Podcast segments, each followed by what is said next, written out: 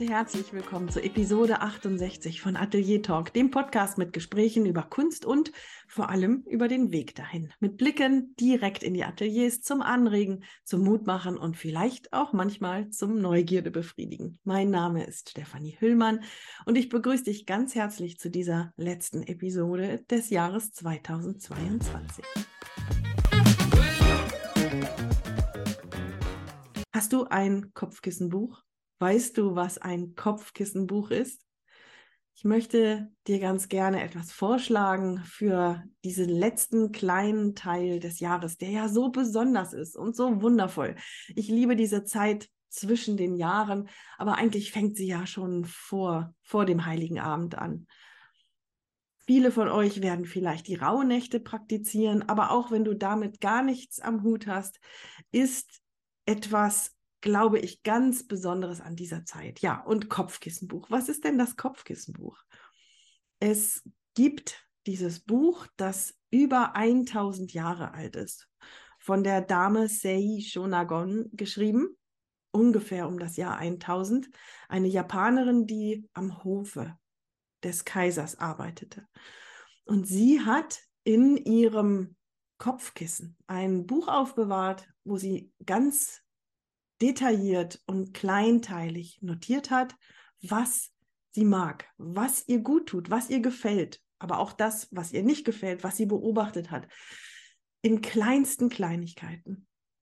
Und ich möchte dir einen kleinen Abschnitt einmal vorlesen. Und zwar gleich am Anfang schreibt sie über die Jahreszeiten. Frühling, Sommer und Herbst und den Winter. Den möchte ich dir vorlesen. Im Winter mag ich den frühen Morgen, vor allem wenn Schnee gefallen ist oder raureif, alles weiß verziert. Aber auch wenn einfach nur grimmige Kälte herrscht, gehört zu einem Wintermorgen der Anblick von Leuten, die geschäftig Feuer machen und Kohleglut in alle Gemächer bringen. Gegen Mittag, während die Kälte allmählich weicht, zerfällt die Glut im Heizbecken zu weißer Asche, was natürlich nicht sonderlich schön aussieht ich finde es ganz wunderbar, wie sie die kleinsten Details beschreibt und sich selbst dadurch bewusst macht, was sie mag und was sie eben auch nicht so mag. Und das ist etwas, was ich gerne vorschlagen möchte für das Ende dieses Jahres. Schau du dir doch mal an, was ist es genau, das dir gefällt am Kunstmachen. Egal, ob du gerne kochst ob deine Kunst Musik machen ist, ob es Nähen oder Malen ist. Was ist es denn genau? Sind es die Materialien, die durch deine Hände gleiten? Sind es die Farben, mit denen du dich beschäftigt, beschäftigst? Sind es die Menschen, die deine Musik hören? Oder ist es eben genau das Gegenteil, dieses Alleinsein mit deiner Musik? Bei mir ist es ja so, ich arbeite sehr viel mit Naturmaterialien und ich möchte mir einmal ganz genau anschauen, was ist es denn? Mag ich es, diese Materialien zu berühren? Ist es für mich das Schönste, wenn ich sie einzeln Stück für Stück festnähe? Wenn ich vielleicht die Farbnuancen beobachte und die Krümmungen und die Individualität jedes einzelnen Dings? Oder ist es dieser Weg zum Ganzen? Darüber werde ich mir in diesem Jahr genauer Gedanken machen. Und ich lade dich dazu ein, das auch mal zu versuchen. Und zwar jeden Tag, jeden Tag ein bisschen. Und wenn es nur fünf Minuten oder drei Minuten sind. Und was ich auch für sehr, sehr wichtig halte, das ist, das nicht nur im Kopf zu machen, wenn du vielleicht spazieren gehst oder kochst oder unter der Dusche stehst oder kurz vorm Einschlafen. Das sind alles wunderbare Momente, aber hinterher halte ich es für ganz wichtig, das mit der Hand aufzuschreiben mit dem Stift in der Hand auf Papier diese Gedanken durch den Körper fließen zu lassen, auf dem Papier auch festzuhalten. Warum? Warum empfehle ich das? Zum einen, ja, ich habe am Anfang gesagt, dieses Jahr 2022 war kein einfaches. Und ich glaube, es ist eine schöne Sache, sich bewusst zu machen, was genau einem gut tut und was einem gefällt und was man mag und woran man Freude empfindet. Und ich glaube, es ist auch wichtig, sich das für die Kunst genau anzuschauen und dann das aber auch weiterfließen lassen. Was ist denn da noch, was dir gut tut? wenn ich an Louise Fletcher denke. Louise Fletcher ist Künstlerin und sie predigt von morgens bis abends, Follow your joy. Folge deiner Freude. Ja, das ist ein toller Tipp, aber um das tun zu können, muss ich mir doch erst einmal bewusst werden, was es denn genau ist, was mich mit Freude erfüllt.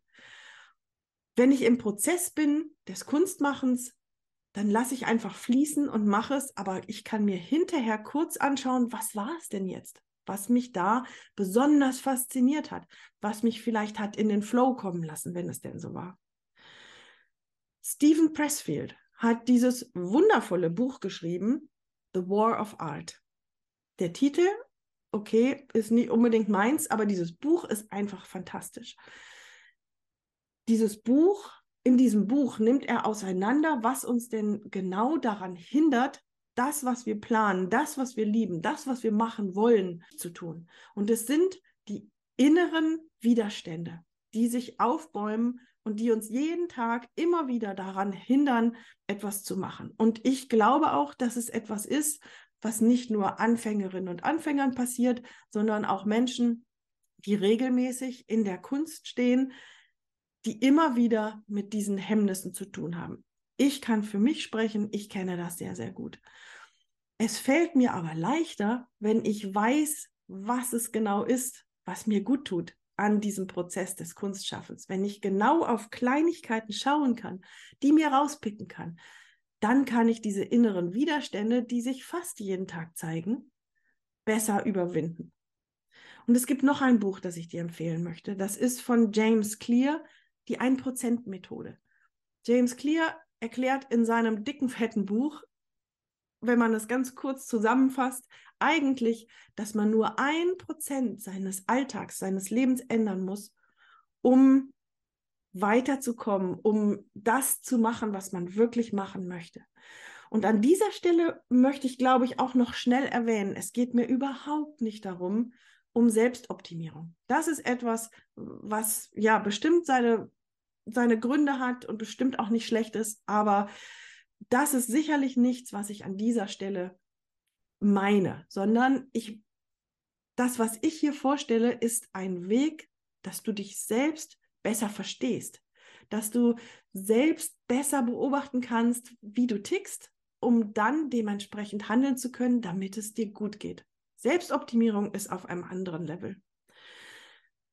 Ähnlich wie diese 1%-Methode von James Clear tickt auch Matthias Hammer mit seinen Microhabits. Er sagt, winzig kleine Routinen im Alltag helfen dir, das umzusetzen, was du machen möchtest.